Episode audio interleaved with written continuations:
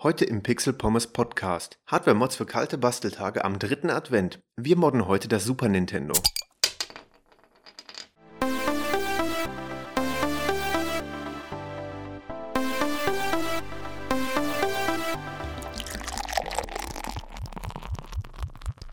Und damit herzlich willkommen zum Pixel Pommes Podcast. Draußen ist es eiskalt, also genau das richtige Wetter, um sich innen drin im Warmen mit seinen Retro-Konsolen zu beschäftigen und vielleicht den einen oder anderen Mod auszuprobieren. Denn heute beschäftigen wir uns in dieser Episode, wir sind ja in der Episodenreihe Hardware-Mods für kalte Basteltage, wie schon im Intro angekündigt, mit dem Super Nintendo. Super Nintendo ist meine persönliche Lieblingskonsole, nicht nur Retro-Konsole, sondern überhaupt Konsole allgemein. Jeder hat ja so mit den Konsolen seine eigenen Erinnerungen, seine eigenen Erfahrungen von früher, aus der Kindheit, aus der Jugend. Und bei mir war eben auch das Super Nintendo die erste Konsole, die ich besessen habe. Weswegen ich wahrscheinlich da auch die coolsten Erinnerungen habe. Aber man muss auch sagen, äh, das Super Nintendo hatte meiner Meinung nach auch immer noch die am liebevoll gestaltetsten Spiele gehabt. Wenn ich dann nur an die alten Klassiker wie Super Mario World, Donkey Kong Country, Yoshi's Island oder aber auch die etwas weniger populären ähm, Spiele wie äh, Mario Paint zum Beispiel denke, das war schon alles damals extrem cool gemacht. Das ist so so typisch Nintendo. Ähm, hardwaretechnisch war man ja von der, also von der reinen Prozessor oder, oder, oder Hardwareleistung her ähm, dann deutlich hinter den Konkurrenten. Aber dieser Nintendo-Faktor, der das Ganze eben so extrem liebevoll im Leveldesign, im, im Grafikdesign, im Sounddesign gemacht hat, ähm, hat das Super Nintendo dann zu einer extrem beliebten Retro-Konsole gemacht. Und das ist Grund genug ähm, für mich, das Ganze hier heute im Podcast zu besprechen. Natürlich ist es keine allumfassende allgemeine Episode zum Super Nintendo, wo alles besprochen wird. Das würde man wahrscheinlich auch gar nicht schaffen, da würde man viel zu viel auslassen. Äh, nein, wir beschäftigen uns heute nur mit den Hardware-Mods für das Super Nintendo, die so in den letzten Jahren, das sind ja auch schon einige Jahre, in der Retro-Szene dann entstanden sind, weiterentwickelt wurden und ähm, ja, so entsteht das ja halt immer. Der eine findet, ein, findet etwas raus über eine Konsole, der nächste moddet es, der nächste verbessert den Mod und ja, so tun sich quasi die Fans über das Internet dann zusammen, um die Konsole noch einen Tick besser zu machen, als sie ohnehin schon war. Gleich zu Beginn würde ich einmal ganz kurz auf die Versionen des Super Nintendos eingehen. Natürlich haben wir natürlich die unterschiedlichen Versionen für die einzelnen Märkte, also das Super Famicom, das SNES, e für den japanischen, europäischen Markt. Amerika hat ja auch eine eigene Version. Ähm, aber auch selbst da gibt es Unterschiede. Hier in Europa gab es ähm, im Großen und Ganzen zwei Versionen. Ja, es gab auch noch unterschiedliche Revisionen, aber Fürs Modding wichtig ist die Unterscheidung in Ein-Chip-SNES e und Zwei-Chip-SNES. Die, ich glaube, verbreitetere Version, weil sie länger hergestellt wurde, ist das, oder ist das, das ist das Zwei-Chip-SNES. Dort sind die Teile auf zwei Chips angeordnet und später kam zum Ende der SNES-Lebenszeit das Ein-Chip-SNES, was einige Sachen schon zusammengefasst hat, intern einige Sachen anders gestaltet hat. Das wurde dann schon eher zum Ende des Lebenszyklus hin dann nochmal äh, herausgegeben. Äußerlich unterscheiden die sich nicht voneinander, also das ist alles exakt gleich. Hm, von außen kann man es erkennen oder sich zumindest relativ sicher sein, wenn man unten einen blauen Aufkleber unterhalb der Konsole hat, dann hat man die erste Version, kann also die meisten Mods eben so durchführen. Wenn man einen schwarzen Aufkleber unten drunter hat, dann ist es die zweite Version, also das Ein-Chip SNES. Da gibt es auch einige Mods für, ähm, muss man aber explizit dann nachschlagen, denn die meisten beziehen sich eben auf das weit verbreitetere Zwei-Chip SNES. Also das, was eben die meisten Leute damals gekauft haben. Der erste Mod zum Thema Super Nintendo ist, man wird es kaum glauben, zumindest wenn man die anderen beiden Episoden gehört hat, wird man jetzt wahrscheinlich nicht vor Überraschung vom Stuhl fallen, der Case Mod. Der Case Mod ist eine beliebte Methode, um das Gerät cooler aussehen zu lassen. Man kann es in seinen Lieblingsfarben lackieren, man kann es mit seinen Lieblings-Franchises ähm, von Games branden, also man kann ein Zelda-Design machen, ein Mario-Design machen und was auch immer man gerne dort hätte. Das hatten wir auch schon beim Game Boy und beim NES angesprochen, denn das gilt natürlich für jede Konsole. Beim Super Nintendo kommt noch der Fakt hinzu, dass, ähm, wobei ich gar nicht sicher bin, ob es vielleicht die anderen Konsolen nicht auch betrifft in dem Falle. Äh, beim Super Nintendo ist es aber ausgeprägter oder zumindest häufiger. Und zwar der ABS-Kunststoff, aus dem das Case vom Super Nintendo hergestellt wurde, sorgt in einigen Revisionen für unschöne Verfärbungen. Also, dass das Ganze vergilbt. Sieht aus wie aus einem Raucherhaushalt, extrem gelb die Komponenten, aber auch nicht immer alle. Also die Teile sind ja zusammengesteckt, man hat ja einzelne Kunststoffkomponenten, die dann äh, zusammengefügt, zusammengeschraubt wurden. Manchmal, je nachdem, was man für eine Revision erwischt hat, sind nur einzelne Teile aus einem anderen Kunststoff gefertigt, eben aus diesem ABS-Kunststoff und aus der Zusammensetzung des Plastiks hat sich dann eben, das hat mit dem Sauerstoff zu tun, wenn Sauerstoff da dran kommt, dann diese Verfärbung über die Jahre ergeben. Es kann also sein, dass einige Teile noch aussehen wie damals original, schön sauberes Grau oder eben schon extrem gelblich aussehen. Das ist unterschiedlich. Einige Super Nintendo-Geräte haben auch überhaupt keine Verfärbungen, da hat man dann Glück. Ja, man sieht es halt auf den ersten Blick und es sieht extrem unschön aus. Der Case Mod schafft hier Abhilfe, denn das Reinigen des Kunststoffs ist nicht so einfach. Ich hätte mir das mal angeguckt. Einige Cartridges leiden auch darunter. Ähm, also man kann es nicht reinigen, weil es keine Verunreinigung ist im Sinne von, das ist eine Vergilbung, die dort drauf sitzt quasi oder einfach nur durch schlechter, schlechter, schlechter Umgang, schlechte Pflege entstanden ist und man kann ihn dann wegputzen. Man könnte ja das Ganze auseinandernehmen, die Elektroteile rausnehmen dann richtig schön mit Reinigungsmitteln dann da dran gehen, das einlegen über Nacht, einwirken lassen, abputzen am nächsten Tag. Das hilft alles nicht, denn das ist wirklich die Verfärbung des Kunststoffs und keine gelbe Schicht, die auf dem Kunststoff sitzt. Hm, was jetzt in diesem Fall extrem schlecht ist, weil es das Ganze komplizierter macht. Ich bin kein Chemiker, aber wenn man das Ganze mal googelt, findet man dann extra Reinigungslösungen, die dafür dann nur extra dann zusammengerührt wurden. Oder man findet auch sehr viele Rezepte, würde ich mal sagen, wie man sich dann seine eigene Reinigungslösung selbst zusammenstellen kann. Da bin ich persönlich ein bisschen vorsichtig, denn die basieren dann, wenn sie effektiv sein sollen, zum Teil darauf, dass ein Teil des Kunststoffs natürlich abgetragen wird also zum Beispiel mit Aceton oder so weiter, das greift den Kunststoff an, die oberste Schicht wird dann quasi entfernt, man putzt sie runter. Dadurch geht die Vergilbung weg. Äh, es ist kein, keine dauerhafte Lösung, weil irgendwann wird ja auch die Schicht darunter wieder vergilben, aber man hat zumindest die nächsten paar Jahre Ruhe.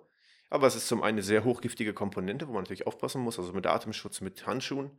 Da ähm, bitte sorgsam sein, falls ihr euch das anguckt. Ähm, es ist nicht ganz so einfach, die Sachen zu beschaffen. Aceton ist, glaube ich, kein Problem, aber im Internet findet man die wildesten Gemische, die man dort verwenden kann, angeblich. Aber ich wäre da vorsichtig, denn es bringt auch nicht in, den, nicht in allen Fällen den gewünschten Erfolg. Einige berichten dann davon, dass man dann weiße Stellen hat, es ist ungleichmäßig, äh, es glänzt ein bisschen. Also so richtig zufriedenstellend eine Lösung, dass man sagen kann, okay, mach das, mach das so und so und ähm, lass es nochmal zwei Tage trocknen, spül's ab. Keine Ahnung, also sowas habe ich nicht gefunden. Stattdessen immer nur einzelne Berichte, es hat gut funktioniert, es hat nicht so gut funktioniert, pass auf, es ist giftig. Keine Allround-Lösung. Ich würde mal spontan sagen, aus meiner Sicht, ich bin auch kein Chemiker, ich bin nicht so tief im Thema drin, deswegen etwas vorsichtiger. Es ist keine allgemein gültige Lösung für dieses Problem vorhanden. Ich würde dann eher dazu übergehen, wenn einen das extrem stört, ich finde es extrem störend, weil es wirklich hässlich aussieht, dann einen vernünftigen Case-Mod zu machen, zum Beispiel das Ganze überzulackieren. Da kann man sich dann kreativ austoben und äh, stattdessen dann auch sein eigenes Design verwirklichen ähnlich wie bei, ähm, bei, meinem, bei meinem, aus der anderen Episode, aus der, aus der Gameboy-Episode, würde ich dort ähnlich zu dem Case-Mod vorgehen. Ich würde mein Super Nintendo in Schneeweiß lackieren und einige Teile dann grau lassen, um so diesen farblichen Charakter beizubehalten, aber eben mit schön sauberen, eleganten Farben dann das Ganze zu modden. Den Original-Grauton wird man wahrscheinlich so mit Nachlackieren kaum hinbekommen. Da müsste man schon wirklich vom Fach sein, um das zusammenmischen zu können, die Farben. Aber ähm, wie gesagt, beim Mod kann man ja natürlich auch eben auch andere Variationen machen. Ein ganz schwarzes SNES e würde bestimmt auch cool aussehen, wenn da nur die Logos hervorstechen mit den Farben. Da kann man sehr kreativ sein, einfach auch mal bei Google danach suchen. Da gibt es auch schon ähm, fast alle Varianten, die durchgeführt wurden. Ziemlich coole Sache, macht echt was her, wenn man das dann in seiner oder auf seiner Retro-TV-Bank stehen hat. Da kann man echt einiges aus der Konsole rausholen. Ich kann aber auch verstehen, wenn jemand sagt, nee, ich möchte das nicht, ich möchte lieber mein SNES e so im Ursprungszustand lassen, nur wieder in sauber haben. Dieses ganze Modding ist mir zu kitschig. Absolut, kann ich absolut verstehen. Aber leider habe ich kein Shell Replacement fürs SNES e gefunden. Also sprich ein, ähm, das Gehäuse quasi einfach nur mal in neu von einem Drittanbieter äh, in, in Originalfarben. Man schraubt die ganzen Sachen nur aus, baut sie da ein, fertig. Macht dann mit dem alten Gehäuse irgendwas anderes. Das gibt es beim Game Boy, aber beim SNES e habe ich es nicht gefunden. Komisch eigentlich. Ich hätte gedacht, dass es das gibt, denn man kriegt auch Cartridge Replacements. Da, wenn die vergibt sind, kann man das dann dort einfach entsprechend umbauen. Aber für die, für die Konsole als solche habe ich es leider nicht gefunden. Da das ein gängiges Problem ist, hätte ich eigentlich erwartet, dass man das bestellen kann, aber keine Chance. Zumindest zum jetzigen Zeitpunkt habe ich nichts gefunden. Da hilft dann nur entweder sich damit anfreunden, dass es eben vergilbt ist oder eben modden. Ansonsten, was auch noch ungefähr in die Kategorie Case Mod reinpasst, sind die ziemlich krassen Portable Mods, wo, wo die Hardware, die Original-Hardware vom Super Nintendo portabel gemacht wurde durch einen Akku, durch einen Bildschirm und einen Controller. Da gibt es dann ja auch verschiedene Iterationen von. Also die, die einfachste wäre dann einfach nur irgendwie eine Art Akku, Batterie, in das Gerät reinzubringen, um unterwegs spielen zu können. Man braucht aber noch einen Fernseher, der, der dann wiederum an Strom gekoppelt ist. Aber die, der umfangreichere Umbau ist dann, da habe ich ein so ein Bild gesehen, äh, da gibt es verschiedene Qualitäten auch, die haben verschiedene Leute durchgeführt, den Mod, aber eine war wirklich extrem hochwertig, es sah aus wie gekauft von der Qualität her. Wo das Gehäuse vom SNES dann ähm, umgebaut wurde, die Cartridge kam oben rein da wo vorher der Schlitz für das Game war, wurde dann so ein kleiner Bildschirm eingelassen und darunter wurde das Gamepad in das Ding reingelassen, sodass man das wie so eine Art Gameboy halten konnte, aber eben ein Super Nintendo hatte. Da muss man sich aber auch schon extrem gut auskennen äh, mit der Elektronik. Das wäre nichts für mich, ich würde es nicht schaffen. Man muss auch wissen, wie man an, das, äh, an die Kunststoffverarbeitung rangeht. Es ist wahrscheinlich gar nicht so schwer, wie man denkt. Man muss es halt nur sorgsam machen, da die Aussparungen zu machen und das Ganze zu platzieren. Aber man hat wirklich ein extrem cooles Unikat, wenn man das kann. Äh, mit dem man auch dann unterwegs SNES spielen könnte. Ist natürlich mehr so eine theoretische Sache, weil das Ganze ist auch ein ziemlich großer Klotz. Äh, also mal eben in die Tasche stecken auf dem Weg zur Schule oder zur Arbeit macht man nicht. Aber es ist ein cooler Mod. Das ist ja immer so bei solchen Sachen. Ähm, die sind einfach oftmals extrem cool. Der zweite Mod bezieht sich auf den SNES-Controller. Und zwar kann man den SNES-Controller wunderbar als Fightstick bzw. Arcade-Stick umbauen. Warum sollte man das tun? Es gibt viele Arcade-Games für das SNES, darunter auch viele Fighting-Games, wie zum Beispiel Street Fighter, Killer Instinct und noch eine ganze Menge anderer Fighting-Games, die zum Teil auch nicht in Deutschland erschienen sind. Und die Präferenz einiger Spieler, unter anderem auch mir, ist eben für diese Spiele einen Arcade-Stick zu benutzen. Also nicht das Gamepad, wie man es so in der Hand hält, sondern ein äh, größeres, einen größeren Kasten, den man sich auf die Knie oder auf den Tisch stellen kann, der auf der einen Seite einen richtigen Joystick hat und auf der anderen Seite dann Buttons hat, sodass man quasi mit zwei Händen die also beide Hände auf den Arcade-Stick auflegen kann und dann dort das Input wie bei den Arcade-Cabinets, die man früher hatte, äh, dann spielen kann. Das hat, äh, ich sag mal, Vorteile, aber das ist eine wirklich sehr persönliche Sache, ob man es als Vorteil empfindet beim Input, weil es, ich finde, es ist sehr angenehm, von der Handposition her so dann die schnellen Eingaben, die man bei Fighting Games dann braucht, äh, eben zu tätigen. Das ist aber sehr subjektiv. Objektiv kann man das nicht sagen. 2014 hat zum Beispiel der Evo Champion, Evo ist ja ein Turnier für Fighting Games hat jemand mit dem PS1-Controller gewonnen. Das war Ultra Street Fighter 4 und da hat jemand mit dem Adapter einen PlayStation 1-Controller genommen und mit dem gewonnen. Also es ist wirklich, wie gesagt, eine individuelle Frage, ob man das als Vorteil empfindet, aber viele Fighting Game-Spieler schwören darauf. Aber der neueste Trend ist, glaube ich, das ganze Ding so zu bauen, dass man äh, an, anstatt des Joysticks auch wieder nur Tasten hat. Ähm, da gibt es viele Varianten, die man dort modden kann und da wir eben hier einen sehr individuellen Mod haben, kann man es sich so zusammenbauen, wie man gerne möchte. Der Mod ist relativ simpel, man nimmt sich einen SNES-Controller, ich würde vielleicht empfehlen, einen günstigen Drittanbieter-Controller zu nehmen, denn ich habe immer ein schlechtes Gewissen dabei, wenn man Original-Hardware zerrupft, die eigentlich noch gut funktioniert. In dem Falle brauchen wir das Gehäuse eh nicht von dem Controller, sondern wir nehmen nur die Platine von innen, sodass man da auch ganz gut auf einen Drittanbieter-Controller zurückgreifen kann, meiner Meinung nach. Das baut man sich einfach in seinen Arcade- oder Fightstick ein. Wie man den selber baut, kann man sich eigentlich überlegen, denn ähm, man kann sowohl schon als Kit quasi dann die Teile kaufen, man kann die Einzelteile kaufen, also das wäre dann einmal das Gehäuse, was man, wenn man es kauft, meistens aus Kunststoff dann bekommt. Oder man nimmt sich, wenn man das ganz individuell machen möchte, was dann auch ziemlich cool ist, irgendetwas, was man als Basis nimmt. Das meistens ist es Holz oder viele nehmen gerne Holz, weil man es sehr leicht verarbeiten kann. Und man hat viele Gestaltungsmöglichkeiten. Man kann es folieren, man kann es lackieren, man kann es lasieren, man kann es mit Farbe besprühen. Man kann es auch in Naturholz, also unbehandelt lassen. Da sind äh, alle Möglichkeiten offen. Man kann es auch mit einer Stichsäge sehr einfach in die gewünschte Form bringen, ähm, sodass man da dann eben durch die leichte Verarbeitung viele Variationen herstellen kann. Auch in Größe, Dicke, alles, wie man es gerne komplett custom hätte, kann man sich dann zusammenbauen sucht sich dann die Komponenten aus. Der Fightstick besteht dann einmal aus den Buttons. Da kann man auch sehr günstige Buttons bekommen. Oder man kann sehr viel Geld für Sanwa-Buttons ausgeben, die einen sehr angenehmen Druckpunkt haben, äh, einen sehr präzisen Input haben. Gerade wenn man da auf höherem Niveau spielt, dann wird man eher zu solchen Komponenten greifen. Der Joystick ist auch nicht zu verachten. Da gibt es auch äh, qualitative Unterschiede, ob er einen sehr knackigen Druckpunkt hat, also man wirklich extrem deutlich Klack-Klack hört, wenn man ihn drückt, ob man da viel Kraft für aufwenden muss oder ob er eher schwammig ist. Da gibt es auch dann äh, individuelle Präferenzen, je nach Spieler. Wenn man sich das zusammengestellt hat, dann macht man oben in dem, in dem Fightstick, in der Basis dann die Aussparungen. Die kann man auch, wenn man, das, wenn man das Holz hat, relativ leicht dann aussägen. Verschraubt das Ganze. Die meisten Buttons werden von oben und unten quasi so reingeschraubt. Es gibt auch so einen Klickmechanismus. Den Fightstick muss man immer festschrauben, weil er ja auch eine andere Belastung hat, weil er quasi in die Richtungen dann jeweils gedrückt wird und nicht nur von oben drauf gedrückt wird. Und dann macht man sich daran, das Ganze mit der Platine vom SNES-Controller zu verkabeln. Das ist auch relativ simpel, wenn man sieht, wie das Ganze gemacht ist. Ihr müsst einfach mal bei Google Bilder eingeben, wie das Platinenlayout ist. Das ist eigentlich relativ selbsterklärend, aber falls man dort nicht so versiert ist, man findet auch komplette Tutorials auf YouTube dazu, wie man das Ganze dann entsprechend anlöten kann. Dann hat man eben, wie gesagt, seinen SNES-Controller als Fightstick für eine ganze Menge Arcade-Games selber gebaut und kann damit richtig auf die Tasten hauen.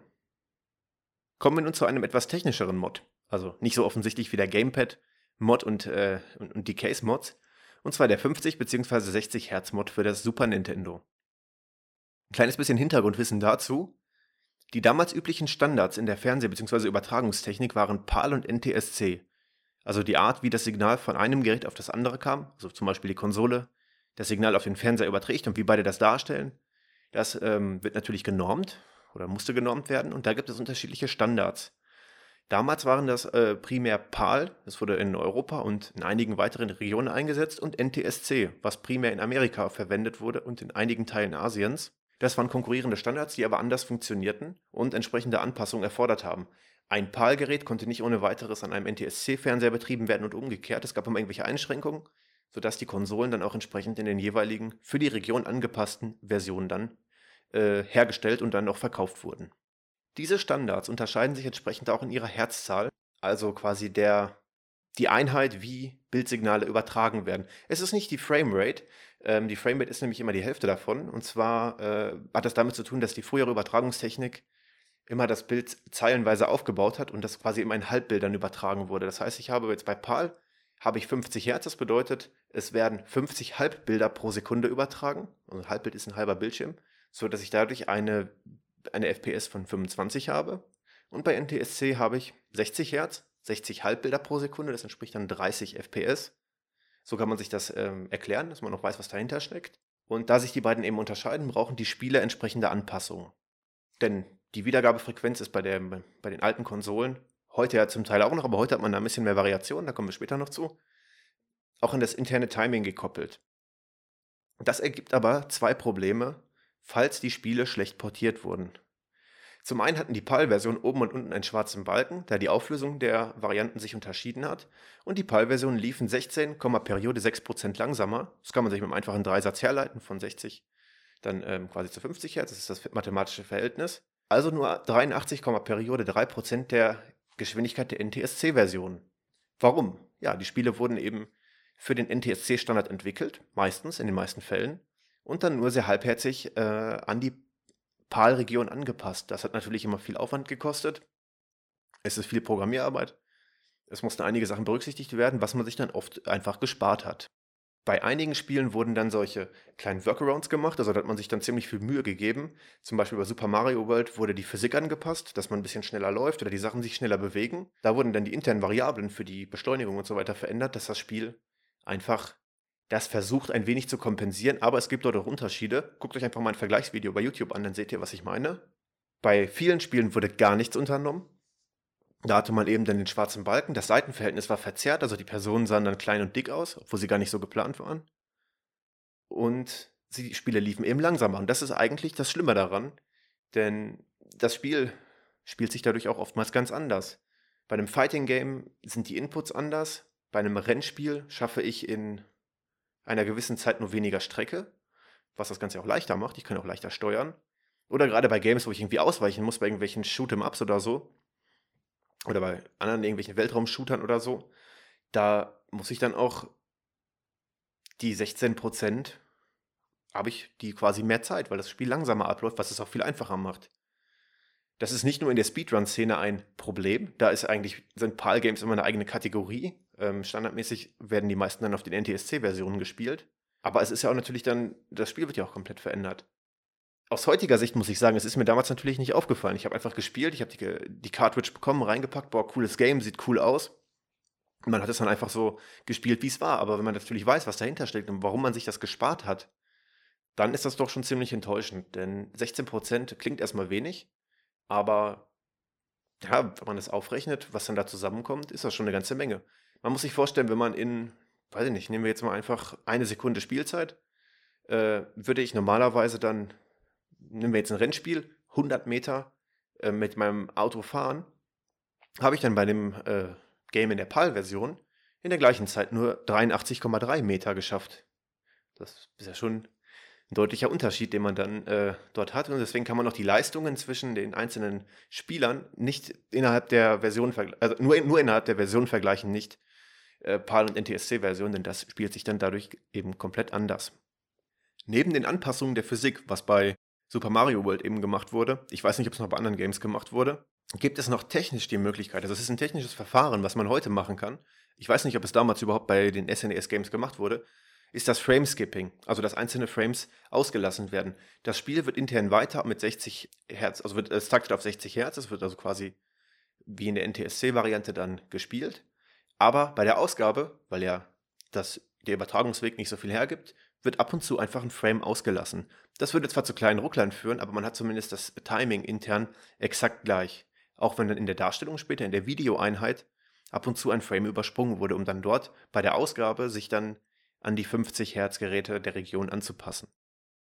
Heutzutage können die meisten Fernseher, also ich behaupte mal alle neueren Fernsehgeräte in den letzten 10 Jahren oder so, ohne Gewehr, äh, auch problemlos mit 60 Hertz umgehen, sodass es einen Mod gibt, der die Herzzahl äh, für das Super Nintendo umschaltbar macht und man auch die PAL-Spiele dann mit 60 Hertz spielen kann, wenn man denn gerne möchte. Man muss natürlich auch beachten, ob das Spiel nicht doch irgendwie angepasst wurde. Ähm, ich glaube, die Spiele von Rare, also Donkey Kong Country und so, die gab es auch in einer sehr vernünftigen PAL-Version. Hm, da Rare aus UK kommt, ist das ja auch deren primäre Region. Da muss man natürlich dann wieder auf die 50 Hertz zurückgehen, weil das Spiel ansonsten nicht so läuft, wie es vorgesehen war. Aber der Mod, den wir hier haben, ermöglicht eben die Umschaltung zwischen den beiden Varianten. Dafür wird ein Schalter in die Konsole eingebaut, welcher die Umschaltung zwischen 50 und 60 Hertz ermöglicht. Man braucht dafür nur das übliche Lötzubehör, Lötzinn, Lötkolben, äh, Lötfett und so weiter. Und einen bzw. zwei Schalter, das wird oft noch kombiniert mit einem anderen Mod. Da gibt es dann Anleitungen im Internet zu, wo man die Schalter einlöten muss, welchen Pin man von dem Hauptchip dann zur Verbindung nutzen muss. Und dann hat man dort eben dann die Möglichkeit, zwischen 50 und 60 Hertz umzuschalten.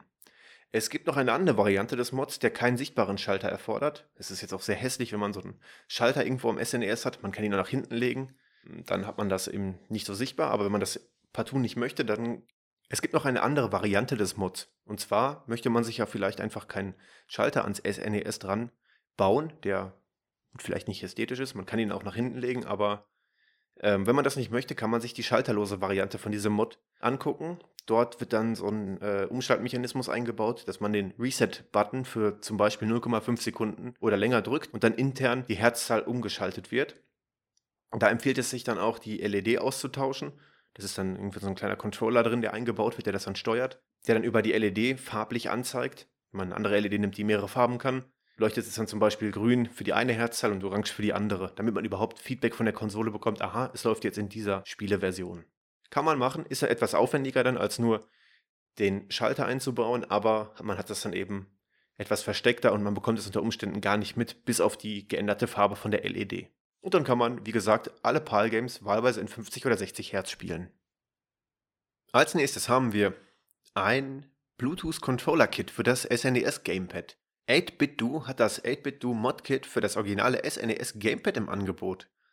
Und zwar sind das diese Do-It-Yourself-Kits, womit man den alten SNES-Controller zu einem äh, kabellosen Controller umrüsten kann. Das Kit ist mit dem originalen SNES-Controller kompatibel. Dem Wireless-Controller von 8BitDo kann man dann auch später kabellos am Super Nintendo natürlich spielen, aber auch mit fast allen anderen Konsolen, was das Ganze relativ attraktiv macht. Also man kann dann auch zum Beispiel auf der Nintendo Switch, vielleicht gibt es ja irgendwann über Switch Online nicht nur NES-Klassiker, sondern auch SNES-Klassiker. Also kann er einfach mit dem SNES-Gamepad spielen. Es wird die komplette Platine geliefert, samt Akku. Man tauscht also dann nur die Platine aus, ist relativ simpel der Mod. Und hat dann eben sein SNES-Gamepad kabellos gemacht. Akku wird auch mitgeliefert, ist wieder aufladbar. Und man ist dann sehr flexibel im Spielen. Im besten Falle nur am Super Nintendo, aber auch dann darüber hinausgehend natürlich auf vielen anderen Konsolen. Da ist 8-Bit-Do ja immer ziemlich kompatibel. Also man hatte alle Möglichkeiten. Das, die Kompatibilitätsliste für Konsolen ist immer extrem lang.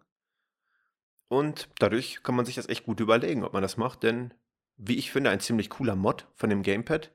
Kostet rund 19 Dollar.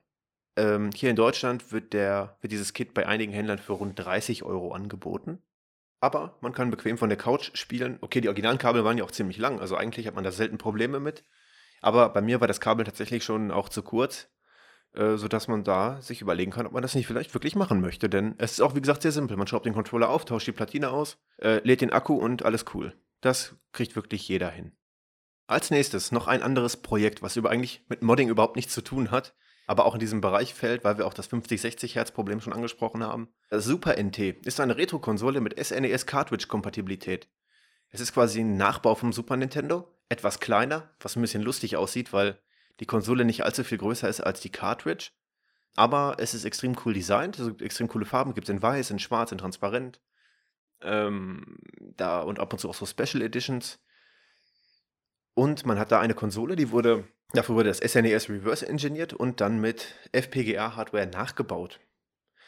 Das heißt, man kann einfach seine alten Cartridges in diese Konsole stecken und spielen.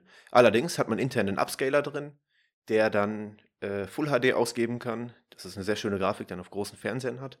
Oder hochauflösenden Fernsehern hat. Und ja, eben dann dadurch ein sehr modernes Bild hat und auf die ganzen Adapter verzichten kann. Denn die, wenn die Fernseher das Bild nur hochrechnen, wenn man es dann über die alten Anschlüsse dann an den Fernseher dann anschließt und dann eben vom Fernseher hochscalen lässt, sind die Ergebnisse manchmal nicht so, wie man sie äh, sich gerne wünscht. Die Nintendo Games, also wir waren bei Super Mario World ziemlich überrascht, wie gut das ganze Game skaliert. Ähm, da funktioniert das eigentlich immer sehr hervorragend, aber bei manch anderen auch eben nicht. Sodass, klar, das ist natürlich auch eine alte Konsole. Die Auflösung war damals deutlich, deutlich kleiner als heute. Umso schöner, dass Super Mario World extrem klasse aussieht, auch ohne Upscaler. Aber wenn man da den Bedarf sieht, bei anderen Spielen äh, das zu verbessern, könnte man sich so eine Konsole auch mal angucken. Dann kann man sein altes Original Super Nintendo ebenso lassen, wie es war und seine Cartridge einfach dann in diesem Gerät verwenden, wenn man das dann möchte. Gibt aber natürlich auch noch andere Geräte dieser Art, die dann ähm, die Original-Cartridges spielbar machen, aber eben mit neueren Techniken wie zum Beispiel Full HD und internem Upscaler dann, die das Bild hochrechnen, vernünftig hochrechnen. Ja, aber ich finde eigentlich beim Super Nintendo war das nie so ein großes Problem. Ich finde die PlayStation-Konsolen, aber es liegt auch daran, dass es 3D-Games sind mit anderen Texturen und so weiter, da ähm, ist die Technik auch anders. Beim Nintendo 64 haben wir nämlich das gleiche Problem wie bei der PlayStation. Da ist das Upscaling, finde ich, deutlich, deutlich wichtiger, dass man das vernünftig macht über einen Upscaler. Der Frame-Meister ist da fast unumgänglich, auch wenn er extrem teuer ist. Ich habe leider keinen, aber da finde ich, ist der Bedarf deutlich größer als beim Super Nintendo noch, weil eben auf die 2D-Grafik, die ja dann auch sehr cartoonmäßig oft ist, dann doch eigentlich relativ gut skaliert. Wenn man sich jetzt mal so Vergleichsvideos anguckt, einfach nur hochgerechnet vom Fernseher und äh, mit einem vernünftigen Upscaler sieht man beim Super Nintendo schon krasse Unterschiede aber nicht so krass wie bei der, bei der PlayStation 1 oder 2 oder beim Nintendo 64, wo das Ganze dann schon sehr unter dem Upscaling vom Fernseher leidet. Damit wären wir auch schon am Ende dieser Episode. Ich hoffe, ihr habt den einen oder anderen Mod sehr interessant gefunden und auch vielleicht Bock, ihn äh, auszuprobieren. Da würde ich mich über Feedback freuen, falls ihr da Interesse dran habt. An einigen Mods, dann lasst es mich wissen auf Twitter at pixelpommes-de oder per E-Mail gerne auch carsten at pixelpommes.de. Ansonsten läuft unser Adventsgewinnspiel noch. Ihr könnt ähm, noch bis Mittwoch 18 Uhr ein Exemplar von dem Buch Nur noch dieses Level von Rheinwerk Computing gewinnen. Alle Informationen dazu findet ihr im Podcast in der Episode POM 008 und natürlich auch in einem Blog-Eintrag dazu. Ich würde mich, falls euch die Episode gefallen hat, über eine Bewertung bei iTunes oder den anderen Podcast-Portalen freuen. Damit unterstützt ihr den Podcast auf jeden Fall sehr. Und ansonsten freut euch gerne auf die nächste Episode am vierten Advent, wo es dann um Hardware-Mods für kalte Basteltage mit dem Nintendo 64 geht. Ich sage danke fürs Zuhören und tschüss.